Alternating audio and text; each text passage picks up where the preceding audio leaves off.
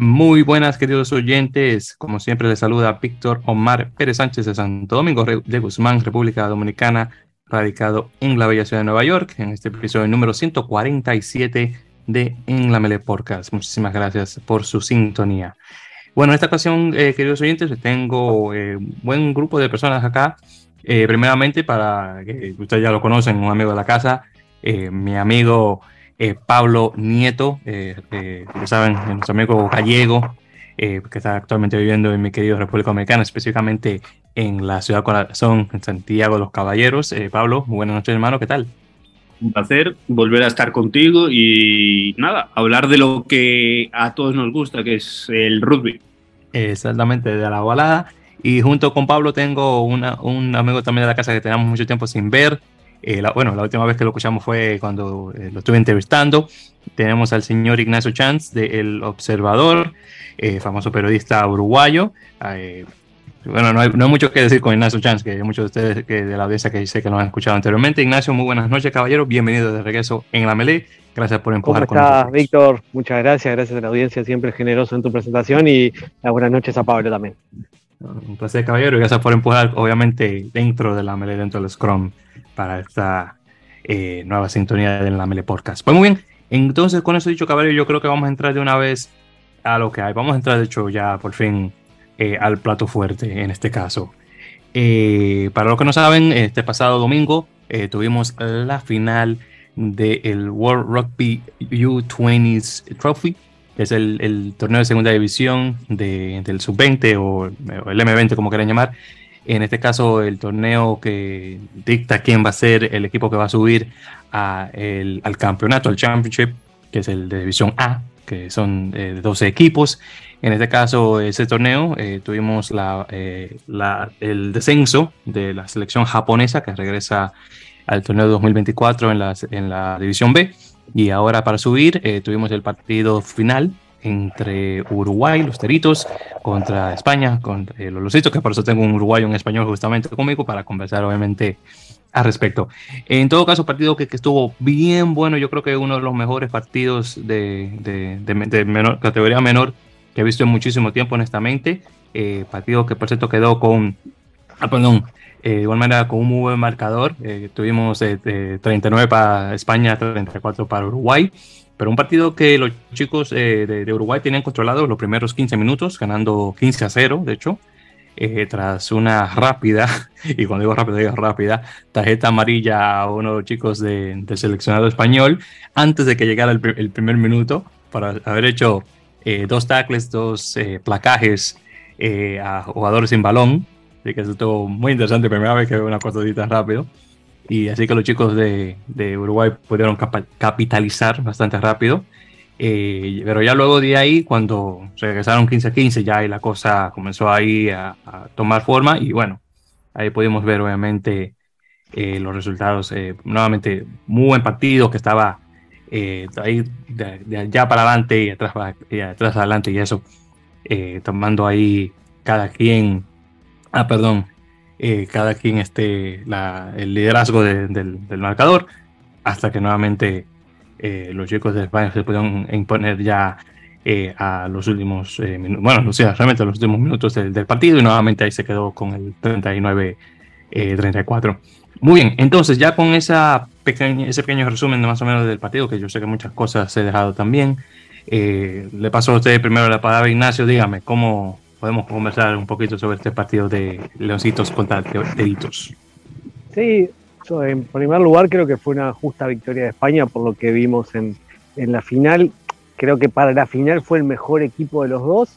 Creo que pudo imponer muy bien su, mayor tamaño físico, su mayor potencia y, traducía en el juego.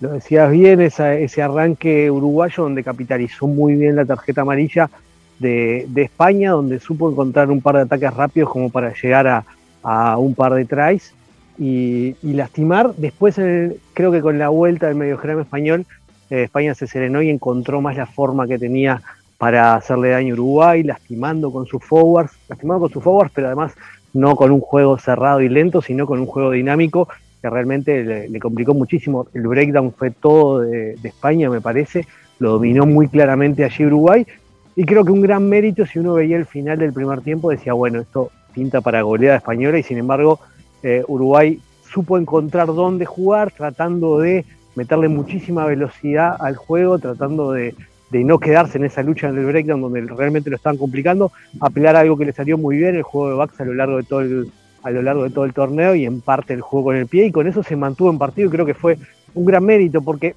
a mí me quedó un poco, y, hablando con gente de Uruguay también quedó un poco la espina de que físicamente Uruguay no llegó en el punto ideal a la final porque realmente el esfuerzo de, ganar la Escocia pasó mella. Realmente el equipo quedó bastante desgastado y no pudo mostrar esa, eh, esa potencia física que se le vio por momento del partido ante Escocia. Era superior en ese aspecto España y creo que aún sacó más diferencia por ese desgaste que, que tuvo el cinco días antes en el partido ante Escocia. Porque es otra cosa también que, que hay que aclarar, eh, el hecho de que sí, que Uruguay le ganó de muy buena manera a un equipo escocés que nadie pensaba que eso iba a ocurrir, por cierto, ese tipo de... Eh, ese, exacto, ese, tipo de resultados, por cierto, 37 a 26, eh, Uruguay por encima de, Escocia. obviamente, una federación, una, una unión, la escocesa que tiene mucho mayores fondos, obviamente, que la uruguaya, un mayor eh, grupo de jugadores y, mayor, y de igual manera en, categoría menor. Y, bueno, eh, siempre, siempre vemos eh, la, famosa garra charrúa cuando se trata de, los equipos uruguayos en cualquier deporte, honestamente, pero mayormente siempre lo mencionamos con el fútbol, que aún, aún con su diminuta población ha sabido capitalizar de muy buena manera en, en bueno, en, en, ámbito internacional en, deportes eh, claro, yo sé que la gente del interior de Uruguay siempre se queja que es Montevideo contra el mundo, pero oye, te está representando el, te está representando el país, así que bien, me encantaría ver un chico tal vez de, la, de, la, parte un poco más adentro del país, pero bueno, es Montevideo, ¿qué te puedo decir? Estas son las cosas de la vida. Así que tal vez lo digo como capitaleño que soy, pero es, que no, es verdad, verdad, igual este, en, este, en esta generación hubo un par de jugadores, pero eh, del interior, de los planes de alto rendimiento del interior, que empiezan a sacar de a poco algunos jugadores, pero sí, fue una selección mayormente montevideana, como siempre.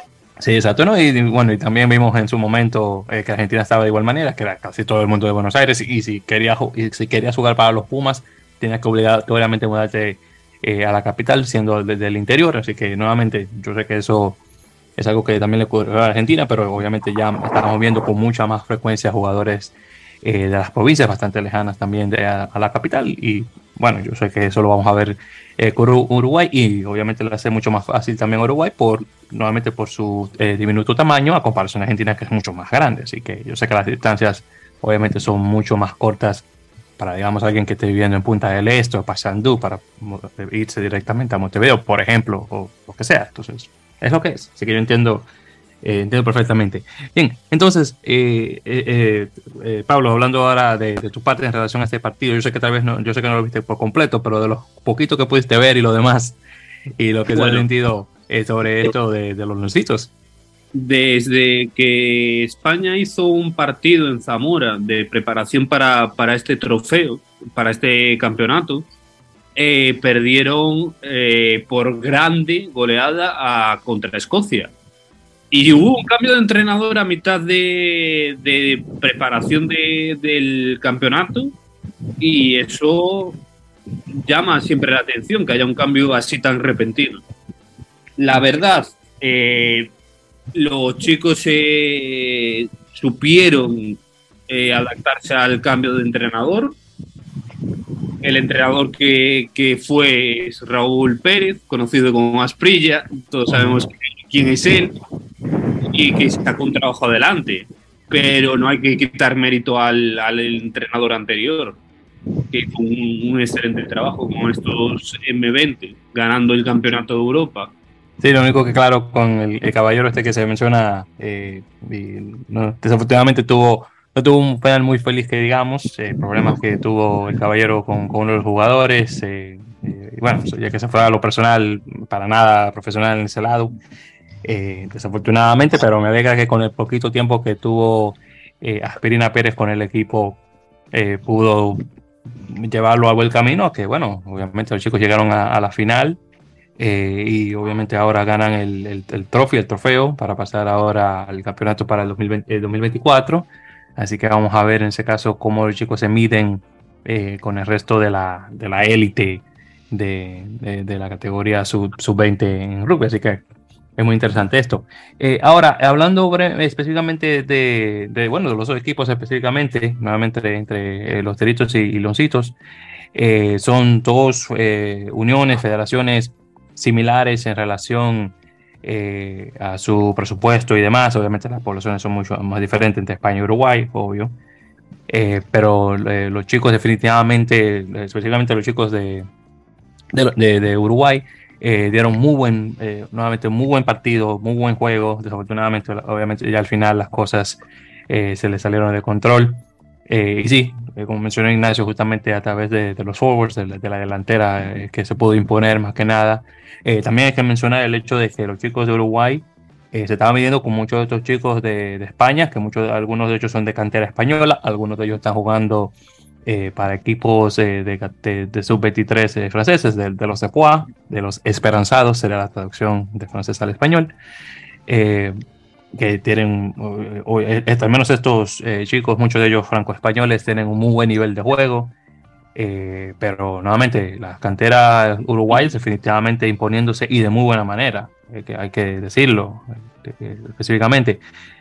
claro, también tengo que mencionar el hecho de que mis queridas águilas de Estados Unidos al menos no se fueron con las manos vacías, tuvieron un buen partido contra Hong Kong, 47 a 22 para llevarse el séptimo lugar, que bueno, sí, no, no que voy a decir que buenísimo eso, pero al menos no se quedaron en último, se llegaron al menos a la victoria. Y también hay que mencionar que los chicos eh, de las Águilas tuvieron un buen partido contra Uruguay, partido bastante cerrado, que lo perdieron en, el último, eh, realmente la última jugada, igual que el partido que tuvieron contra eh, Zimbabue. De igual manera, la última jugada literal perdieron el partido y Zimbabue, por cierto, otra selección que dio mucho en este torneo, definitivamente se quedó como el segundo mejor equipo de, África en, en, su división es, sub-20. Eh, Namibia todavía está ahí por encima, sigo fuera de Sudáfrica, claro. Eh, Namibia, en ese caso, estaría ya. Zimbabue viene, viene trabajando bien a, nivel de. A nivel de juveniles viene trabajando bien. Ya había jugado un, torneo cuadrangular que hicieron el año pasado en Canadá. Sí, sí, recuerdo, sí, exactamente. Y, sí, sí, sí, recuerdo. y, viene trabajando desde la base como lo debe hacer. Namibia quizás es uno, es, tiene un, es un país diferente, muy cercano a Sudáfrica, que lo que hace también es importar muchos jugadores sudafricanos con, raíces naturales en Sudáfrica, algunos hijos de sudafricanos, hijos de namibios o gente que está namibios que están jugando en Sudáfrica, entonces los va a buscar ya más de grandes, ¿no? Lo vemos en la selección actual, ha reclutado varios varios jugadores de esas nacionalidades, pero si no, no ha trabajado, históricamente no trabaja bien en, formativas. Namibia me parece que está haciendo un buen trabajo, incluso superior al de, al de Kenia, y bueno, esperemos si eso se termina traduciendo en los próximos años en un crecimiento a nivel de mayores. Coincido con la lectura de Estados Unidos, que me parece que también mejoró su trabajo en los últimos años, de hecho le ganó en la serie a Canadá, incluso en el partido de ida con bastante claridad. Sí, Arrancó muy bien, es verdad, ese partido contra Uruguay creo que marcó el mundial de los dos. A partir de ese momento Uruguay creció mucho y Estados Unidos sintió ese golpe sin duda. Yo esperaba que le ganara sin duda Zimbabue en, el partido de la serie, eso lo terminó yendo, haciendo jugar el, séptimo puesto, pero, pero bueno, me parece que hay, un crecimiento, por lo menos en la organización, de la forma de presentar el trabajo de la, de la M20 de Estados Unidos, que es algo a destacar nada, lo que tú comentas, que las canteras son eh, a base de, crecimiento y de mm, aumento de, potencial. Y, lo estamos viendo en diversas selecciones. Eh, tanto Uruguay como España lo están demostrando que la cantera está ahí, que hay que sacarle un poco de dinero del fondo que tiene cada federación a ver, decía que lo de Estados Unidos me parece que fue un pasito para adelante, creo que tiene mucho por hacer, pero fue un paso en la dirección correcta, me parece lo de esta temporada, el tiempo que le dedicó a trabajar a esta M20, eh, también algo que hemos hablado, ¿no? Pero el trabajo con las con los, las franquicias de la Major League Rugby, Eh, creo que ahí hubo un trabajo que, si bien es incipiente, me parece que hay que lo tiene que seguir porque empieza a dar alguna señal. Claramente el séptimo puesto no es lo que iba a buscar Estados Unidos. Eh, contra, creo que el partido con Uruguay marcó un poco el resto del mundial y si la, moneda hubiese ido para el otro lado hubiésemos visto un Estados Unidos muy diferente, pero me parece que va un poco en ese sentido, en ese camino lo de los Estados Unidos, ahora lo tiene que mantener.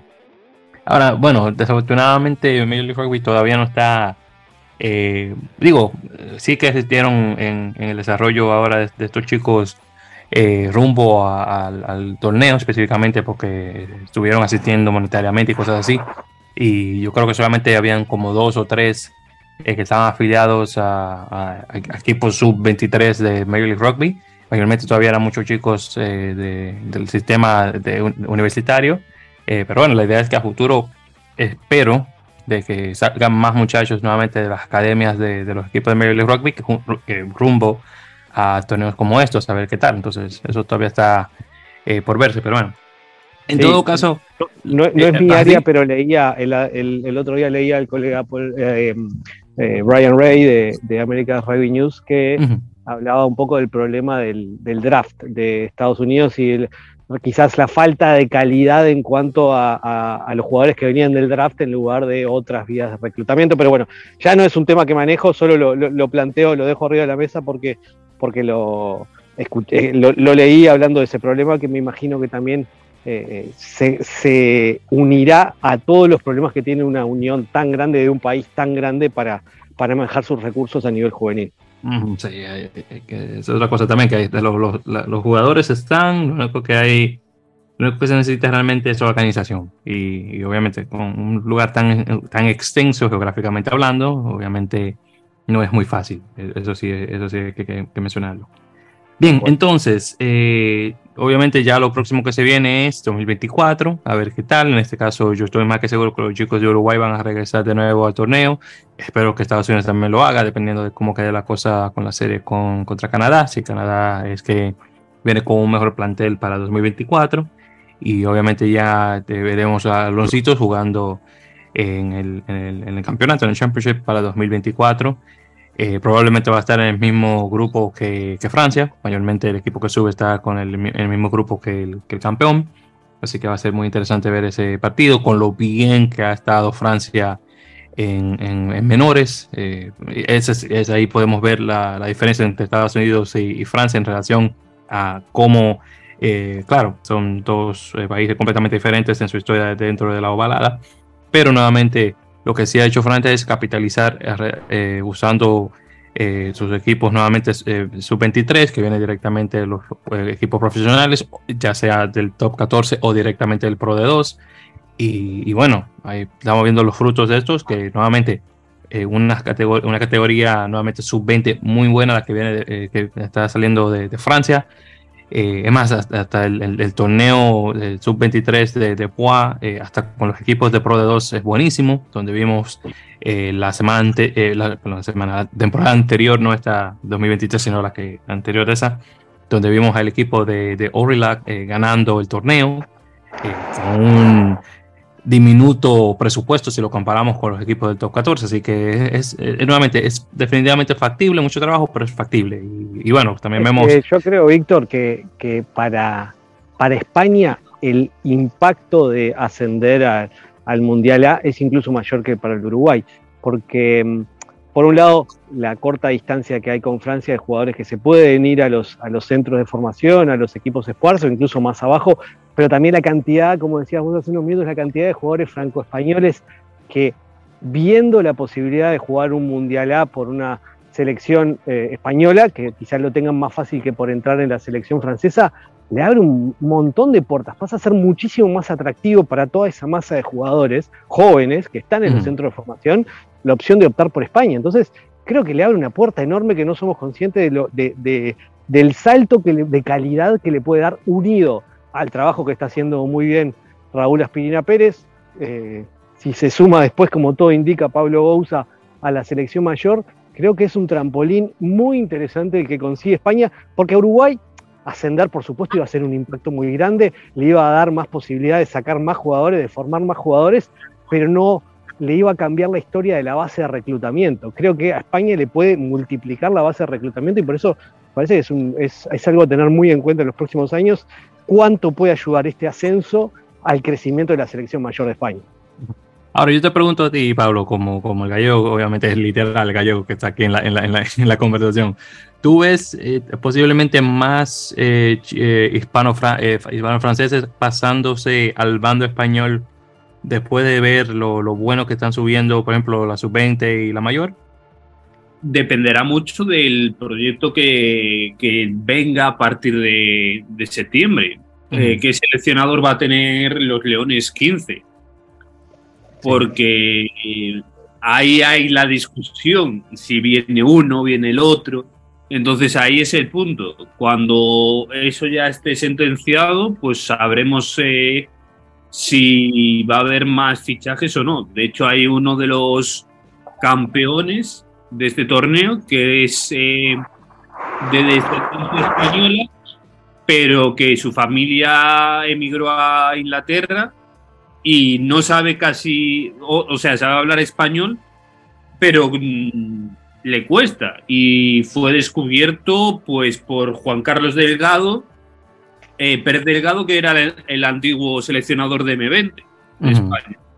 Eh, eso, hay que valorar que el seleccionador que entre. Sí que es verdad que tenemos una estrategia de la Federación Española actualmente, más bien de la Real Federación Española, con lo de la F famosa, que es lo que nos ha traído tanto quebradero de cabeza en, en dos mundiales. Uh -huh. A ver si uh -huh. se sale ya de una vez el famoso F bien y, y se puede ver a un mundial. Dios quiera que sea el siguiente.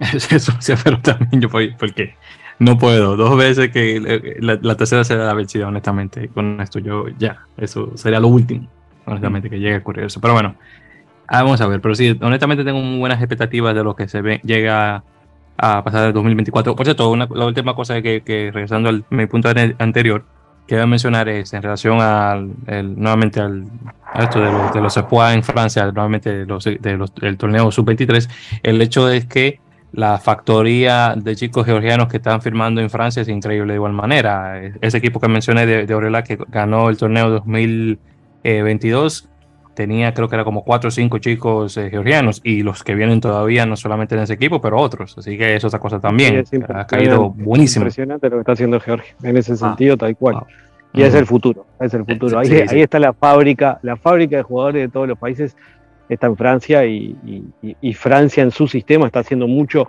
indirectamente, no con intención, pero está desarrollando mucho a todo el rugby mundial, especialmente el Tier 2 que tiene tantas puertas cerradas. Uh -huh. y, y, déjame, y lo voy a decir desde ahora, que todavía no ha ocurrido, y espero que, que estoy cruzando los dedos que tal vez sea. Yo digo de hasta ahora que la próxima factoría de jugadores de rugby, si todo lo sale bien, va a ser Mongolia. Bueno, sí, si, todo sale bien. ¿no? Sí si todo sale bien. Tienen el tamaño, tienen el sí. tienen lo físico como para sí. ser, ser, Georgia de Asia, pero sí. si todo no, sale no bien va a ser Mongolia.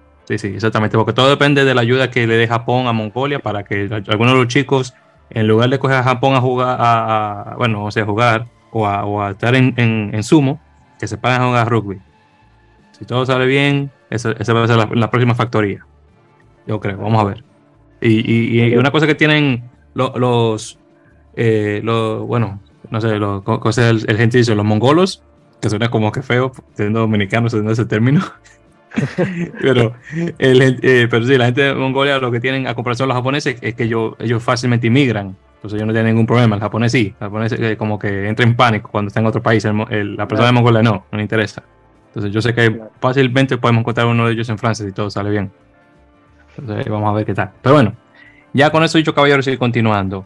Eh, ya que estamos hablando de rugby internacional, obviamente tenemos que tocar el tema de los Pumas contra los Springboks en el campeonato de rugby, en el Rugby Championship, partido que quedó 22 a 21.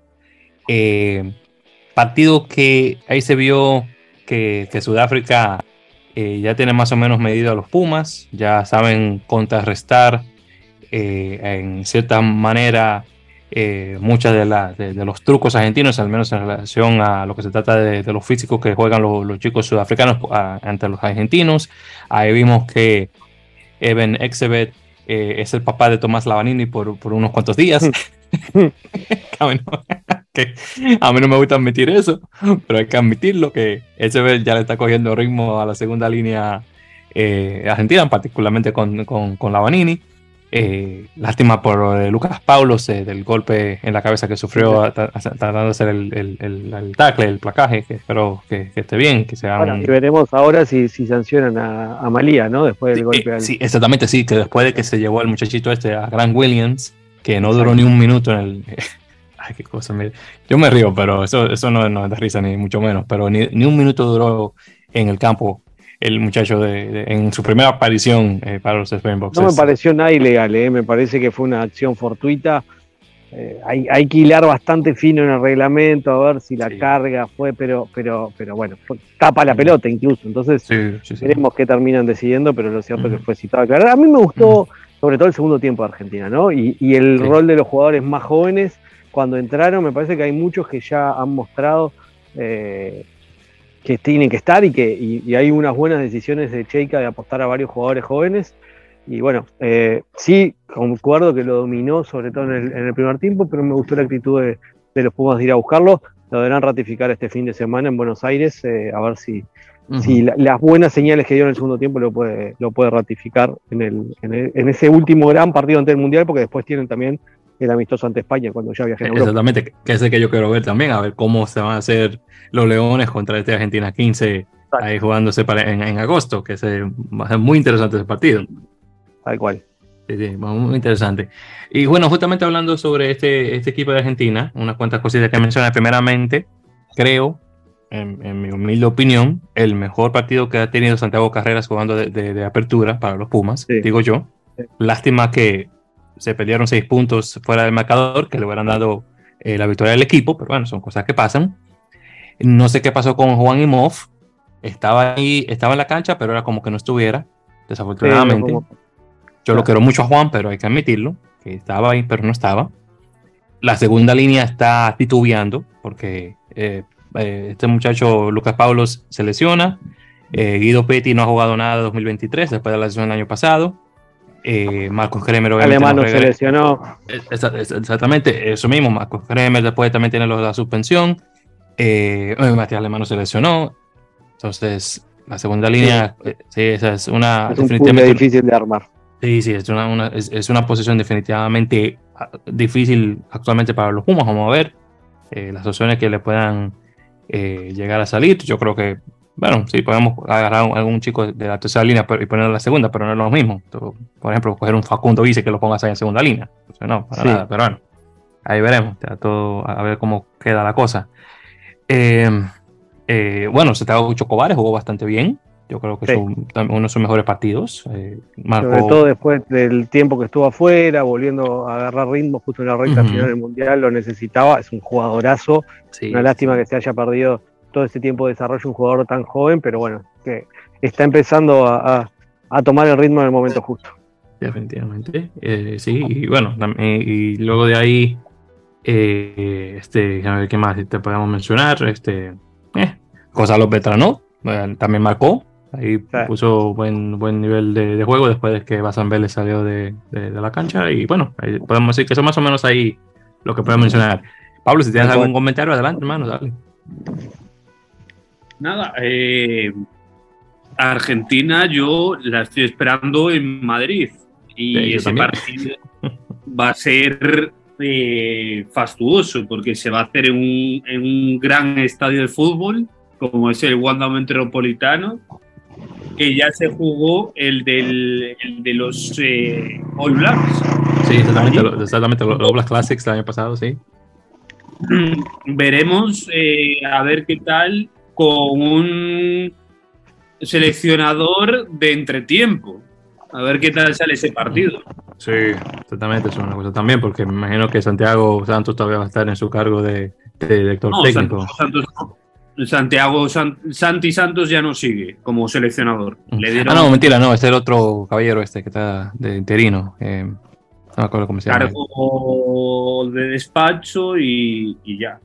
Ah, bueno. Veremos también la lista que, que es. Yo espero que alguno de los M20 eh, pueda estar ya en, con la superior, incluso. Vamos a ver. Sería bueno, inter- interesante ver. Hay unos chicos ahí en el, en el banquillo. ¿sí? Entrando, vamos a ver. No estaría, no estaría nada mal ver ese tipo de cosas, pero bueno.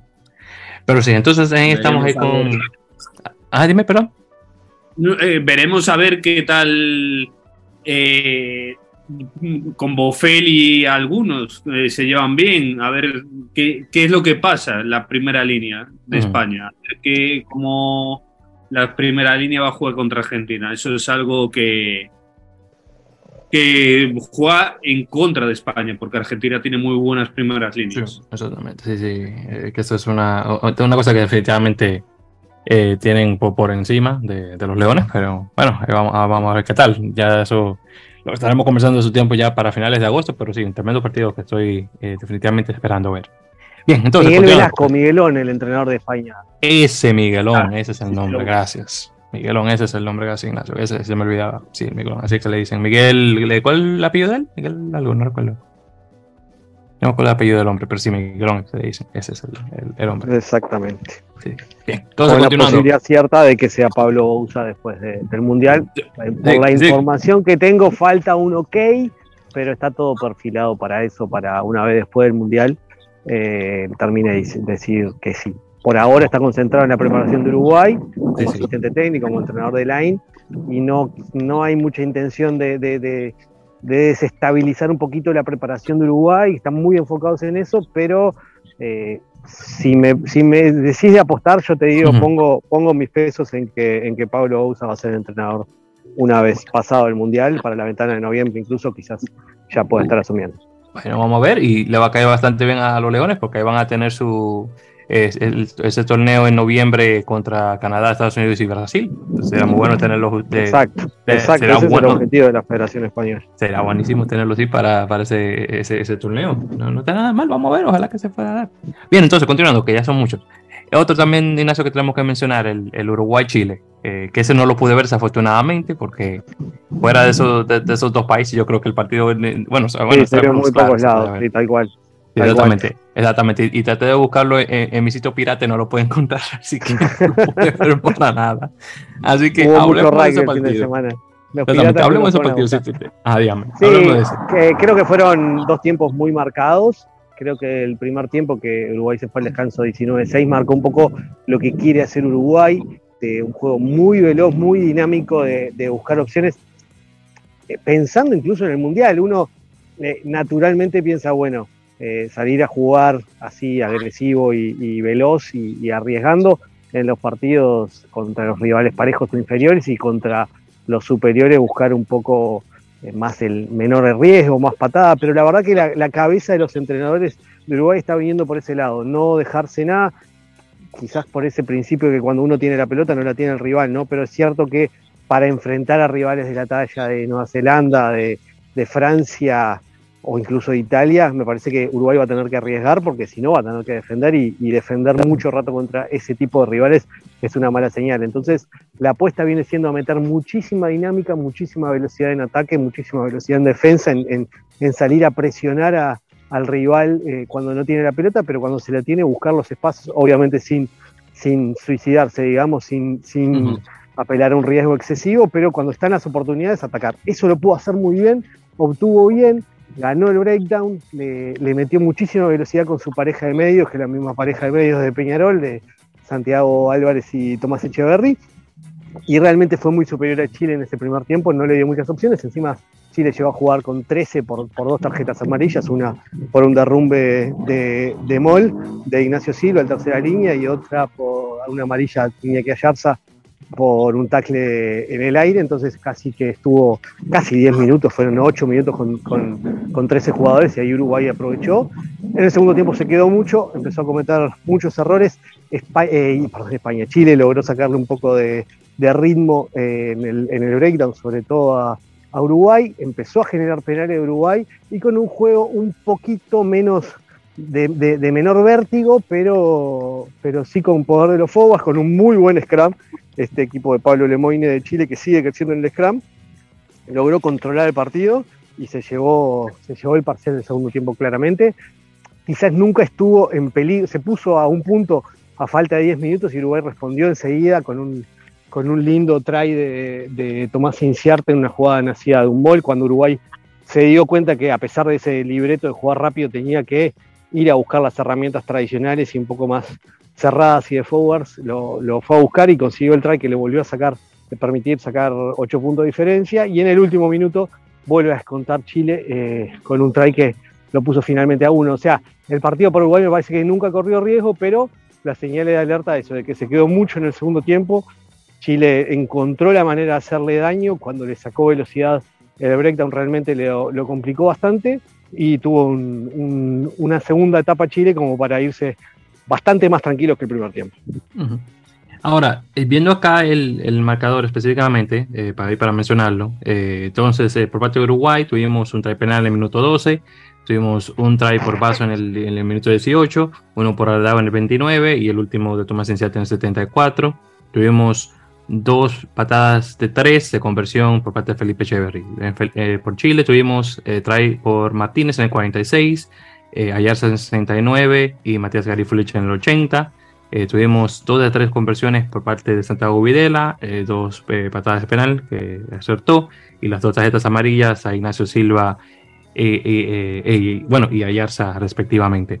Ahora, con esto mencionado eh, específicamente, Ignacio, ¿usted ve que, eh, cuál de las dos cosas? ¿Uruguay aflojó en este caso y, e hizo ver a Chile mejor de lo que es? ¿O es que Chile ha mejorado y está ya poniéndose a nivel de Uruguay? ¿Cómo se lo vería desde su, desde su perspectiva? Que Chile se acercó a Uruguay es un hecho. El crecimiento que ha tenido Chile en los últimos tiempos ha sido prácticamente impresionante. Yo qué sé, de, de, de la victoria por 60 puntos en la América Rugby Championship del primer año de, de Lemoyne, allá por 2019, a estos últimos partidos, claramente hay una evolución. Claramente Chile mostró mucho más lo que mostró Selknam eh, en, la, en la SLAR. Después de la SLAR, hablando con algunos entrenadores de Chile, también me decían, en la SLAR le metimos mucho foco al trabajo físico. Los jugadores se cargaron muchísimo porque realmente veíamos que necesitábamos un crecimiento físico y lo teníamos que hacer en ese momento y no lo teníamos que hacer en la recta final, porque en la recta final le teníamos que dar juego. Entonces, todo el primer semestre el foco no fue... Yo veía mucho en redes, se hablaba en redes chilenas diciendo, bueno, se están cuidando para el Mundial. No, no se estaban cuidando, se estaban metiendo kilos de gimnasio, muchísimos kilos de gimnasio, objetivos individuales y quizás no tanto centrados en Seclam, y eso se vio en la cancha. Claramente respecto a la SLAR, que es prácticamente el mismo plantel, Chile creció muchísimo. Con respecto al partido en sí, yo creo que cuando tratás de hacer un juego así veloz, dinámico, de mucha pelota viva, aprovechar todos los espacios, se necesita mucha justeza en el juego de manos que en un primer partido de, de, de, luego de una pretemporada no es lo que está más fino en las manos, ¿no? Entonces el primer tiempo no pareció ser un primer partido de pretemporada, se fue, fue muy efectivo en ese juego, un par de pelotas que se cayeron, pero en el segundo tiempo, ya con cansancio, ya con los cambios, sí el juego Uruguay fue mucho, de, no, fue, no fue fino de, de, ninguna manera y creo que también cometió ese error de seguir apostando a eso y no tratar de cerrar un poquito el juego cuando las respuestas no le estaban viniendo. Chile lo aprovechó bien, lo defendió muy bien, le metió mucho, mucha presión en el scrum, jugó bien con el mol y, y se acercó. En definitiva creo que un poquito y un poquito de esas cosas, pero Chile creo que llega al Mundial, veremos qué pasa en los tres partidos que le quedan, porque le quedan dos partidos con Argentina 15 y uno con Namibia, pero sí, va a seguir evolucionando. Yo tengo bastante expectativa. Le toca un grupo dificilísimo, como todos sabemos. Le toca Argentina, le toca Japón y le toca Inglaterra y Samoa. Es dificilísimo. No sé si se podrá llevar alguna victoria, pero me parece que, claramente llegará en un, en un buen momento y, y va, va, a dar que hablar el equipo chileno. Mm, bien, bien. Ahora, la razón de mi pregunta es por la siguiente. Usted sabe que cada vez que lo tengo aquí tenemos que mencionar a nuestro querido amigo Aaron Castro. Y... un amigo. un amigo, totalmente, que le mando saludos. Que yo sé que nunca lo va a escuchar porque no habla mucho, porque no habla mucho español. Pero lo menciono por lo siguiente. Aaron y yo siempre tenemos él y yo una conversación eh, y una discusión al respecto de esto. Entonces, yo eh, tenemos un grupo de amigos. Él, él está parte del de grupo. Yo pongo eh, el comentario. Digo, buen resultado de Chile. Vamos a ver qué pasa la próxima semana contra Argentina 15, que vamos a tocar el tema de Argentina 15 contra Namibia. Dice él, y lo estoy traduciendo del inglés al español, dice él, eh, esto me hace creer que Uruguay ha retrocedido. Y después digo yo, o es que Chile está puesto mejor. Entonces dice él, ¿por qué tú, por qué tú piensas eso? Uruguay es un país que le ganó a Fiji en la última Copa Mundial. Siempre siempre, eh, siempre supone, o, sí, exactamente, siempre supone, lo, siempre, por favor, supone lo, eh, que, creo que más o menos lo puedo traducir como que siempre que suponga lo peor y después de ahí puede estar sorprendido. Es decir, que yo, que yo suponga que la, que la cosa está mal, por más o menos para traducirlo de esa forma. Entonces, después de, yo digo, déjame ver qué fue lo que dije acá. Eh, yo entonces digo yo, por lo que yo vi, hago el comentario. Claro, esto es simplemente es un, un es un friendly, que es eh, un amistoso. Sí, eh, es, un primer, primer partido saliendo de pretemporada. el, el, foco está puesto en otro lado. Son los primeros minutos para que los jugadores se vayan mostrando. También una competencia grande en ambos planteles por mostrarse y por llegar a, meterse en la lista de 33. Realmente yo no sacaría grandes conclusiones del partido y por cómo se dio el partido también. No había una presión enorme por ganar. A ver, salvo los últimos 15 minutos donde sí los dos fueron a ganarlo y sintieron la, necesidad de ganarlo, pero el resto del partido no parecía un Uruguay-Chile de que siempre son calientes, que siempre tienen tensión eh, después de cada pitazo del juez. No lo hubo, no lo hubo. Entonces, eh, por cómo están preparando esta, esta preparación al Mundial, no, realmente no sacaría grandes conclusiones de esto. Vimos algunas conclusiones en el juego, creo que, que Chile deberá responder deberá encontrar respuestas a cuando un equipo le mete mucho ritmo, como le metió Uruguay. Uruguay deberá también encontrar respuestas a eso. Cuando, cuando empieza a cometer penales se le puede complicar demasiado y sobre todo con países más grandes que le pueden llegar a hacer muchísimo daño en el mall, Nueva Zelanda, Francia, le pueden hacer realmente mucho. Bueno, Namibia mismo, que le metió cuatro try de mall a Argentina 15 en el, en el partido preliminar. Pero eso, son conclusiones puntuales, me parece que sacar conclusiones generales sobre cuál es la distancia hoy en día entre Chile y Uruguay. Me parece que de este partido no hay suficientes elementos. Sí hay en el global y podemos discutirlo sobre dónde están parados ambos, pero realmente los dos también se han dado cuenta que se necesitan y que necesitan crecer los dos. Uruguay ya ha ganado un, partido de mucho nivel que quizás hace cinco o seis años atrás no tenía ante Chile y Chile tiene un espejo donde irse midiendo cada vez y, donde ir, tratar de poner la medida para saber dónde entonces, eh, me parece que de este partido concreto no hay mucho elemento como para zanjar esa discusión. Mm, ¿Qué le puedo decir? Usted sabe que, que, siempre tiene un problema diciendo que, que no, que el Super, Super Rugby América no está al mismo nivel de Major League Rugby y así que lo otro. Entonces usted, sabe que el, el, tipo, como dicen en inglés, es un hater.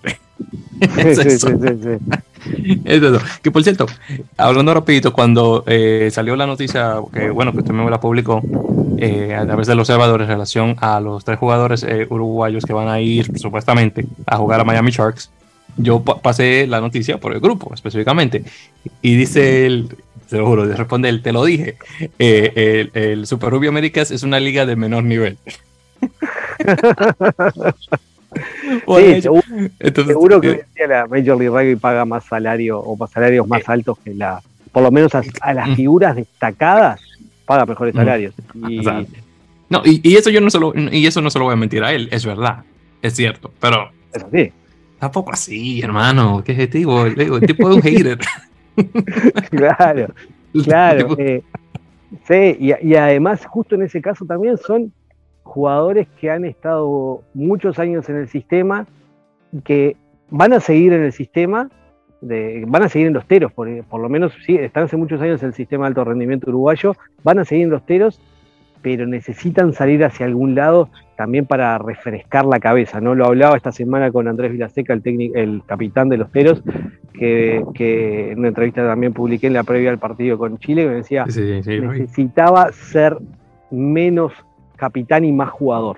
Por eso se había ido al Vans de Francia del Pro de 2, me dijo, tenía que salir a ganarme el puesto. Yo acá soy el capitán, soy la referencia, eh, todos me miran a mí, tenía que ir a ser un ignoto, ser, que nadie me conociera, e ir con el bolsito, llegar, decir, hola, soy Andrés Vilaseca, soy jugador uruguayo y vengo a ganarme un puesto. Y se lo ganó. Y realmente volvió, volvió no sé si cambiado, pero vino muy renovado desde lo mental en ese sentido. Entonces, en, un momento donde a todos los jugadores sudamericanos y muchísimo del 2 les cuesta tanto encontrar espacios en el rugby europeo, es una buena salida. Y quizás si fuera un año de mundial, no sé si se iría a la Major League Rugby, porque buscaría, eh, a la hora de evaluar nivel, quizás se quedaría en el LAR. Pero en un año post-mundial, donde recién empieza el ciclo hacia 2027, me parece que es positivo que, cambien de aire, que busquen un objetivo nuevo y después, si es necesario, volverán acá o se irán o pegarán el salto a Europa. Pero, mm. pero eso, no todas las lecturas me parece que son tan lineales. Ah, se va a la Major League Rugby porque necesitan dar un paso más, que es una liga mayor. No siempre el objetivo en este año post-mundial me parece que entran a pesar muchas otras cosas y creo que eso es lo que está pensando en estos jugadores también para, para irse hacia allí. No, porque le, digo, eh, Aaron más de esos comentarios más que nada, porque él dice que la liga, de, la mayor lo cual es cierto, no es una liga solamente doméstica, porque tiene jugadores de, toda de todas partes del mundo, de, las mayores naciones eh, de, rugby, jugando dentro del torneo, mientras que la Super Rugby América es un torneo donde es, por decirlo así, nación contra nación, donde tienes un, muy, muy pocos eh, extranjeros jugando en los equipos directamente ahí, porque obviamente como están controlados directamente por las uniones o las federaciones, ellos están poniendo sus jugadores domésticos, obviamente por encima de, un extranjero, claro, vemos la diferencia eh, en este caso durante, bueno, los torneos, digamos, eh, con el Yacare 15, donde tienen obviamente muchos chicos argentinos, eh, en su momento Cafeteros 15, eh, perdón, Cafeteros Pro, cuando de igual manera tenía muchos chicos argentinos por encima de los colombianos, eh, los brasileños de igual manera hasta cierto punto, aunque están jugando más gente brasileña o que pueden ser elegibles para jugar con Brasil, pero fuera de, eso, realmente mayormente son jugadores internos que juegan contra los otros equipos de las, otras franquicias de los otros países. Entonces, más que nada por eso que, lo dicen realmente. Sí, no creo que eso cambie, por lo menos para Uruguay. Uruguay tiene la necesidad de, seguir sacando. Eh, también estos jugadores se van y algunos otros irán porque Uruguay necesita lugares para seguir desarrollando jugadores. El Seven volverá, a ser olímpico, una pena que no llegó al circuito mundial nuevamente, y ahí tendrás un plantel profesional que se siga preparando para su objetivo olímpico, pero eh, ese buen trabajo en juveniles también eh, hace que se necesiten lugares. No hay, no es el momento, no hay dinero como para sacar una segunda franquicia, entonces hay, que, hay que lograr tener lugar para todos esos jugadores jóvenes en un ambiente profesional. Entonces, si, ah, si quizás hace dos o tres años la apuesta del alto rendimiento de la Unión de Rugby del Uruguay era eh, quedarse todos, que se queden todos acá para tenerlos todos juntos y trabajar, hoy en día está siendo un poco más bueno que los top se vayan, prueben eh, su experiencia, si es Europa, muchísimo mejor, pero bueno, si no hay opciones en las principales ligas de Europa, que vayan y prueben porque necesitamos que estos teritos que vengan no se vayan y no se pierdan y sigan teniendo una opción profesional. Por eso seguramente muchos de estos teritos que jugaron en este, en este, en este trophy eh, tengan su lugar en Peñarol. Ya los hubo, ya hubo cuatro o cinco jugadores que tuvieron buena actividad y serán más, porque hay que seguir desarrollando jugadores profesionales para ampliar la base, que es lo que necesita a esta altura Uruguay, por lo menos para, para tratar de seguir dando pasos, subiendo escalones que cada vez en la altura en la que está, subir un escalón es cada vez más difícil. Entonces la forma es ampliando la base. No te dan ya con 30, con 40, necesitas 60 jugadores profesionales. Hacia ahí va y me parece que ese es el camino. Sí, exactamente. Estoy completamente de, acuerdo y bueno, ya lo puedo decir. Tenía que hacer, la mención del, del, del, del hater de, de porque digo yo que yo me mato la risa con ese hombre. Pero bueno, en todo caso, ya para ir eh, eh, finalizando, eh, otra cosa también que tengo que mencionar de ese, de ese partido, que creo que me dé su opinión al respecto y también para que Pablo pueda hablar, porque tiene un tiempito ahí callado. este partido, justamente el de Uruguay-Chile, tuvimos al señor Luke Pierce de, árbitro principal, un caballero inglés, muy, personalmente uno de mis favoritos de, los, de los árbitros, o referís, como quieran llamar, que tiene rugby internacional hubo un punto en el partido donde él, eh, eh, no recuerdo exactamente lo que había pasado, porque obviamente no vi mucho el partido, pero él le dijo a ambos capitanes en inglés, My Spanish is terrible, mi español es terrible. Sí. Ahora, mi problema con eso es lo siguiente, ¿por qué no, de antemano, tienes Uruguay-Chile? ¿Por qué no pones un árbitro argentino que esté ahí como árbitro principal, simplemente? Y bueno, claro. Creo que el problema es más respecto. ¿Qué, creemos de eso? Creo que el problema es anterior y el problema es que no hay ningún árbitro eh, eh, eh, hispanohablante que haya llegado o que vaya a llegar al Mundial. En la lista no hay ninguno. No, no hay ninguno, sí, que es otra cosa también, que me encuentro inaudito eh, eh, Exacto. Entonces, esos partidos de preparación, World Rugby los está usando para preparar a sus jueces para el Mundial. Por eso viene Luke Pierce al fin del mundo, como es Sudamérica, para, para dirigir estos partidos. Eh, a esta altura es lógico que le quieran dar a sus jueces partidos internacionales para, para. La frase de Luke Pierce es muy buena porque le dice eso y fue en un mall donde, donde mm, eh, Manuel Indecker, el segunda línea uruguayo, está tratando de llegar a la pelota y, Pablo Huete, segunda línea chileno, tratando de bloquear su ingreso. Se agarraron un poco, eh, tuvieron una agarrada que terminaron en el piso, no llegaron a, golpearse con golpe de puño y lo llama a los dos capitanes y a ellos dos y les dice, eh, mi español es terrible, se les voy a decir en inglés, faltan 40 días para el Mundial, no hagan estupideces porque no, no, no, se no se arriesguen a perderse el Mundial. Le dijo algo así y los dos obviamente agacharon la cabeza y no volvieron a tener una polémica en todo el partido. ¿no? fue muy educativo el árbitro en ese sentido. Eh, fue muy divertido de escucharlo porque tenía toda la razón.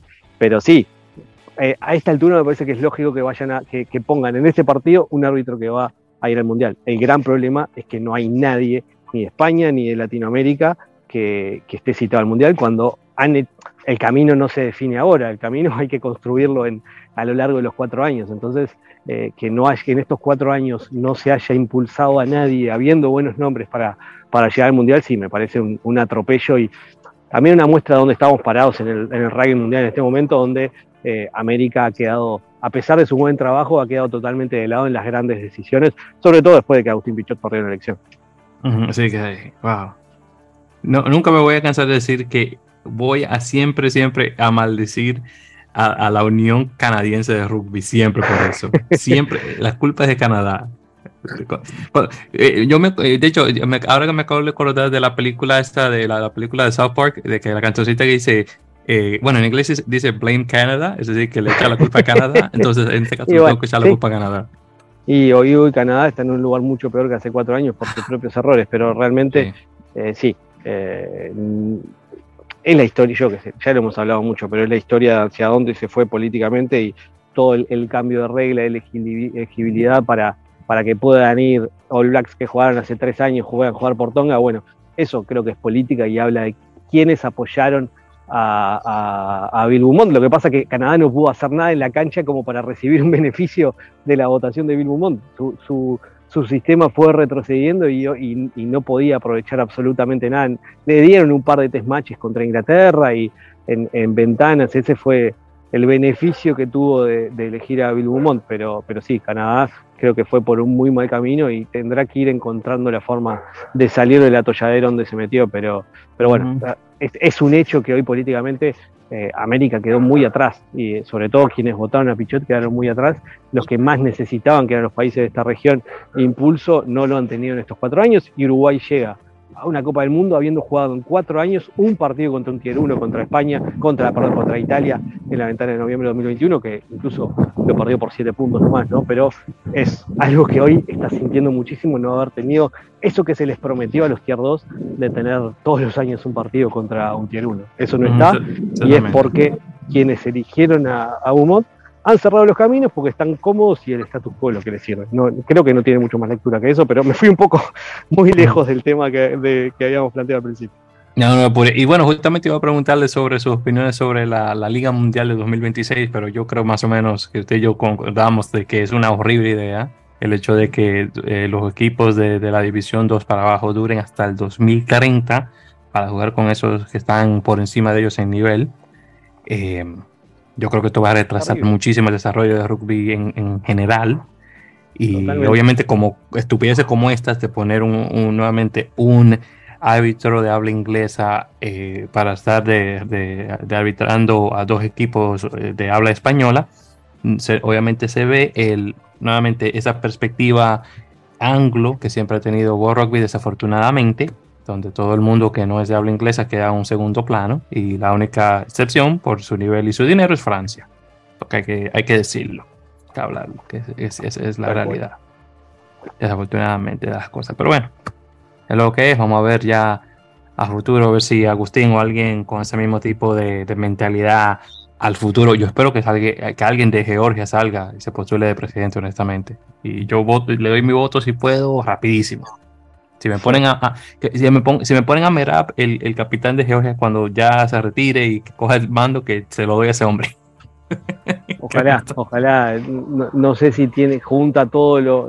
La, fácil, Pichot creo que era el candidato ideal, veremos si, si quiere volver a tirarse y si, si, si puede aparecer otra figura, pero sí, me parece que eso sin, sin alguien que venga desde afuera y logre armar una alianza para convencer a todos los que lo necesitan, no creo que tenga mucho cambio porque los, los, países del Tier 1, sobre todo los europeos, van a seguir apostando lo mismo que han apostado eh, con, con, absurdos tales, eso como lo pasó ahora, que Georgia o España no puedan jugar en juveniles contra, contra los seis naciones, Escocia estando en el Mundial B, ¿no? O sea, ya tiene dos países el Tier 2 europeo que, que no juegan en seis naciones mientras Escocia está ahí. Seguramente el año que viene le den el Mundial Juvenil B a, Escocia eh, para que no tenga que jugar una competencia, una clasificación europea y para que pueda volver de una vez al, Mundial. Yo me estimo que eso es lo que va a pasar, como para no si, eso pasa. a Escocia jugar un, un trophy y siga jugando seis naciones. En esa locura estamos y, y, bueno, es la realidad con la que nos toca vivir hoy en el rugby mundial. Ay, qué cosas. Bueno, entonces dime, eh, Pablo, en opiniones al respecto no solamente de todo el arbitraje, obviamente lo de, la Liga Mundial, que no te, no te he preguntado todavía, que, ¿cuáles son tus opiniones al respecto, hermano? Y para ir finalizando ya. Nada, eh, el arbitraje, igual que, que el rugby normal, eh, está en manos de, de, gente de habla inglesa, se fija un poco en, en grandes árbitros argentinos, incluso árbitros que tenemos en España. Eh, una de las máximas representantes es una de, World Rugby, es una eh, árbitra española, eh, Alhambra Nievas. Y aún así no, no se ha visto el rédito de, de España de tener árbitros a, a, segundo nivel o primer nivel. Y incluso partidos que, como vimos el, el que comentabais, de que un inglés fuese el árbitro, cuando hay árbitros argentinos que son buenísimos. El problema es que quien controla todo eh, es Inglaterra y Inglaterra controla. Eh, respecto a la Liga de las Naciones, eh, ¿qué te digo? Eh, tendría que haber un seis naciones con ascensos. Podría ser la opción a, la Liga de las Naciones. Hubiese un, seis naciones donde el que quede de último descienda y suba al primero del B, el seis naciones B, por ejemplo, que ya lleva hablándose bastante tiempo. Pero eso, eh, sigue sin interesar que los equipos que están en el Tier 2 aumenten la, potencia que tienen. Porque se está viendo, tanto Uruguay como España, eh, que hay potencia en, equipos del Tier 2. Por ejemplo, en el caso de España, tenemos a John Merkel en, el campeón de, la Liga Francesa, del top 14 tenemos gente que, sirve para jugar en Francia y no se está dando la oportunidad a, las selecciones del, eh, del Tier 2 a jugar un mundial con, solvencia. Ahí veremos a futuro. Muchachos, yo me voy, perdón que me, tengo que ir, fue un gusto hablar esta, esta hora con ustedes, pero tengo, tengo que abandonarlos. Un gustazo, estamos al habla cuando, cuando tengan ganas. Ah, no, perfecto. Entonces, pues Ignacio, pues muchísimas gracias en ese caso, que no me lo esperaba así tan repetidamente, porque justamente yo sé que ya estábamos llegando a la hora, pero bueno. Perfecto, pero sí, en ese caso, eh, ya saben, queridos oyentes, eh, eh, Ignacio Chance lo pueden encontrar, bueno, justamente como arroba Ignacio Chance, y claro, pueden ver sus artículos directamente en el observador UY o Y, como quieran pronunciar esa última letra, eh, para estar al tanto de, todo lo que tenga que ver con eh, Rubio Uruguay. Así que Ignacio, muchísimas gracias caballero por su tiempo, un placer y, nada, a ver cuando lo tenemos en otra ocasión para conversar sobre estos temas como siempre. Pero bueno, ah, ok, ahí sí salió ahora mismo. Sí, tiene que salirse rápido, es un, es un hombre ocupado, tiene que trabajar mañana. Pero bueno, eh, con lo que te iba a mencionar, en relación a tus opiniones, ¿tú crees que, que posiblemente, digo, todavía estás relativamente joven, ¿Tú crees que San, Hidalgo Klein llegue a, pasar del bando escocés a jugar para España en la posición de medio melee? Oh, sí, Yo tengo mis dudas, porque Escocia tira mucho y, juega mundiales. Ahí está el tema. Es lo mismo que pasó con, con ¿cómo se llama? Eh, un chavalín que se formó en, en San Cugat, que fue juega con Clermont eh, se formó en la cantera de Clermont, estuvo años y eh, cogió la nacionalidad francesa y quiere jugar con Francia. Cuando ah, Samuel Ceala, ahora me viene el nombre a la cabeza. Ah, sí, sí, sí, Ceala, sí, Samuel sí que... Jugando Con, categorías inferiores y, y jugó con Francia porque sabe que puede llegar a un mundial. O sea, no es nada incomprensible que alguien quiera ir a un mundial de rugby. Sí, y te menciono más que nada a, Hidalgo Klein porque tiene muchísimo tiempo fuera de, del grupo eh, escocés. Está jugando actualmente con justamente con Benetton Rugby, que lo estaba mencionando fuera de, grabación. Entonces me, quedé pensando, bueno, él nació en Granada, su madre es, eh, bueno, perdón, su padre es, es español. Quién sabe si tal vez cambie de opinión y quiera jugar para España, pero claro, honestamente yo creo que los Leones están bastante bien en esa posición de 9. Yo creo que no y la también está bien cubierta con sí, exacto, entonces... que yo espero que, que llega a jugar un mundial. Tanto él como yo Merkel. Sí. entonces yo creo que en esa posición particularmente está bastante bien, pero eh, digo, ya que uno tiene ya la posibilidad de cambiar eh, de nación, digo, eh, sería interesante ver a, a, Hidalgo Klein tal vez jugar para España en un futuro, si es que todavía ya no solamente tener espacio en el, equipo y obviamente que si tal vez le interesa él ser parte de ese proyecto. Y bueno, yo siempre menciono que lo que Samuel la hizo fue una tremenda traición, honestamente. un tipo nacido en, la cantera del Barcelona, que, que era, ok, firmaste con Clemón y todo, y mira, al fin y al cabo ni siquiera llegó a jugar para la selección, eso fue, una pérdida de, de, talento que se le ha dado a España, pero bueno, ya son, son cosas que pasan. Pero bueno, en ese caso, hermano, ya para por fin salir ya eh, finalizando, últimas cositas, claro, que mencionar. Eh, aunque no lo hablamos con Ignacio, desafortunadamente, el partido de eh, Argentina 15 contra Namibia, 34-27, eh, ganando Argentina. Namibia empujó ya al final del partido para dar buen el marcador. Ah, perdón. Ya para la próxima ya juega Chile con, justamente contra Argentina 15. también tuvimos la noticia de que el Sansar va a sacar su propio M20 de sus cuatro naciones, Argentina, Nueva Zelanda, Australia y Sudáfrica ya comenzando 2024, yo sé que ellos, estaban buscando eso, así que vamos a ver qué tal. Copiando un eh, seis naciones. Es, justamente copiando seis naciones, porque justamente esa, esa, era la idea, justamente eso. Le queda el femenino ahora. Veremos.